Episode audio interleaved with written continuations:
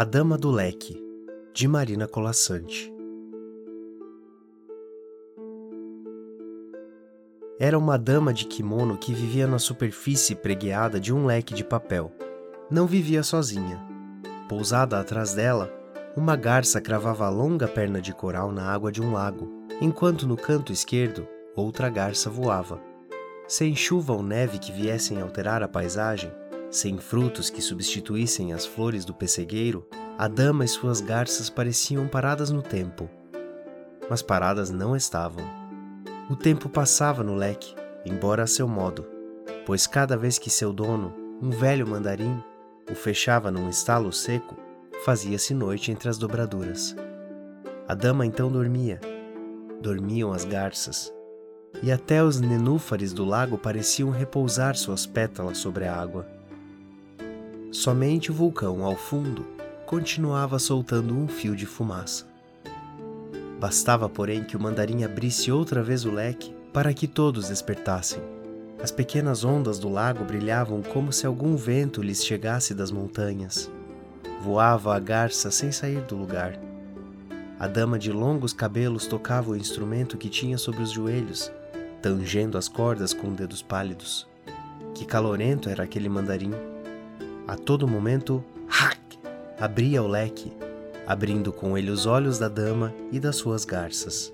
E que nervoso! Mal se havia abanado, já fechava o leque novamente, empunhando-o como se fosse um cetro e trancando na escuridão suas personagens. Abre a corda, fecha e dorme. A vida no leque era feita de rápidas noites e brevíssimos dias, sem que sobrasse tempo para o tédio. E assim teria sido por muitos anos, se o mandarim, tomado de amor por sua mais nova concubina e desejando cobri-la de agrados, não lhe tivesse dado o leque de presente. Bem outros modos tinha a concubina. Tudo nela era vagar. Nem a atormentava o calor. Do leque, mais que a brisa, agradava-lhe o gesto vagaroso com que o movia, acariciando o ar e o colo. Quase não o fechava. Por cima dele lançava olhares oblíquos. Atrás dele murmurava segredos aos ouvidos das outras concubinas, escondia sorrisos e muxoxos. E muitas vezes, repousando a mão sobre a mesa ou o regaço, esquecia-se de fechá-lo. Com ela, os dias tornaram-se longos, às vezes longuíssimos para a dama de kimono. Tocava seu instrumento, olhava as aladas companheiras e assim se distraía. Porém, as garças, sem nada para fazer, sem poder pescar, trançar ninho ou acasalar-se, começavam a achar o céu de papel cada vez mais limitado, a amplidão além dele cada vez mais tentadora. E chegou um dia em que a garça do canto esquerdo, aquela que sempre mantinha as asas abertas, agitou-se de leve. Depois, com mais vigor, e adejando enfim livre, voou para fora do leque. Durante aquele dia e nos dias que se seguiram, a dama esperou por ela, tocando sua doce música, mas a garça não voltou. E o canto esquerdo do leque continuou vazio, sem que sequer uma marca desbotada lembrasse a antiga presença. Mais tempo se foi lentamente. Sozinha agora, a garça do lago não tinha mais razão para continuar ali, com a perna mergulhada na água. E numa tarde quente em que a concubina se abanava com preguiça, a garça esticou enfim a outra perna, ondulou o pescoço desdobrando as asas que desde sempre haviam permanecido fechadas. Como uma corola tocada pelo vento, estremeceram as pernas brancas. E a garça abriu seu vôo abandonando o leque. Sem um gesto, a dama viu partir a última amiga.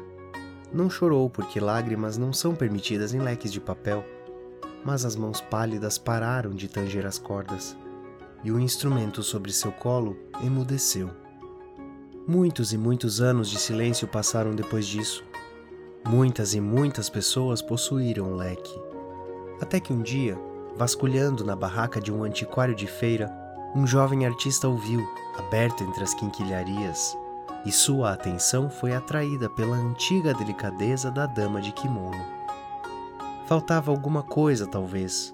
No desenho da paisagem, o papel estava maltratado, mas eram tão leves as mãos sobre o instrumento, tão elegantes as pregas do kimono, que lhe pareceu um lindo presente para dar à sua amada. Em casa, Limpas as varetas, consertado o papel com pouca cola, o artista sentiu o desejo de acrescentar alguma coisa ao presente, enriquecê-lo com o seu amor e seu talento. Pegou a caixa das tintas, debruçou-se sobre o leque e, com cuidado, aproveitando o espaço vazio no lado esquerdo, pintou uma garça colhida em pleno voo, asas abertas. Porém, ocupado todo aquele canto, algo ficava faltando do outro lado mais próximo da dama. Mergulhou o pincel na tinta branca, tocou de leve a ponta em cor-de-rosa, e logo outra garça surgiu, asas fechadas, a perna de coral metida na água do lago.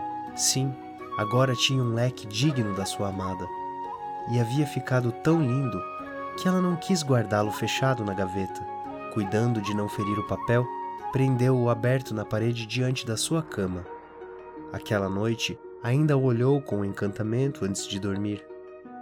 Depois apagou a luz e fechou os olhos. Dorme a dona do leque, dorme a casa, mas na superfície de papel um vulcão fumega, enquanto uma dama de kimono toca para suas garças a suavíssima música de um instrumento de cordas.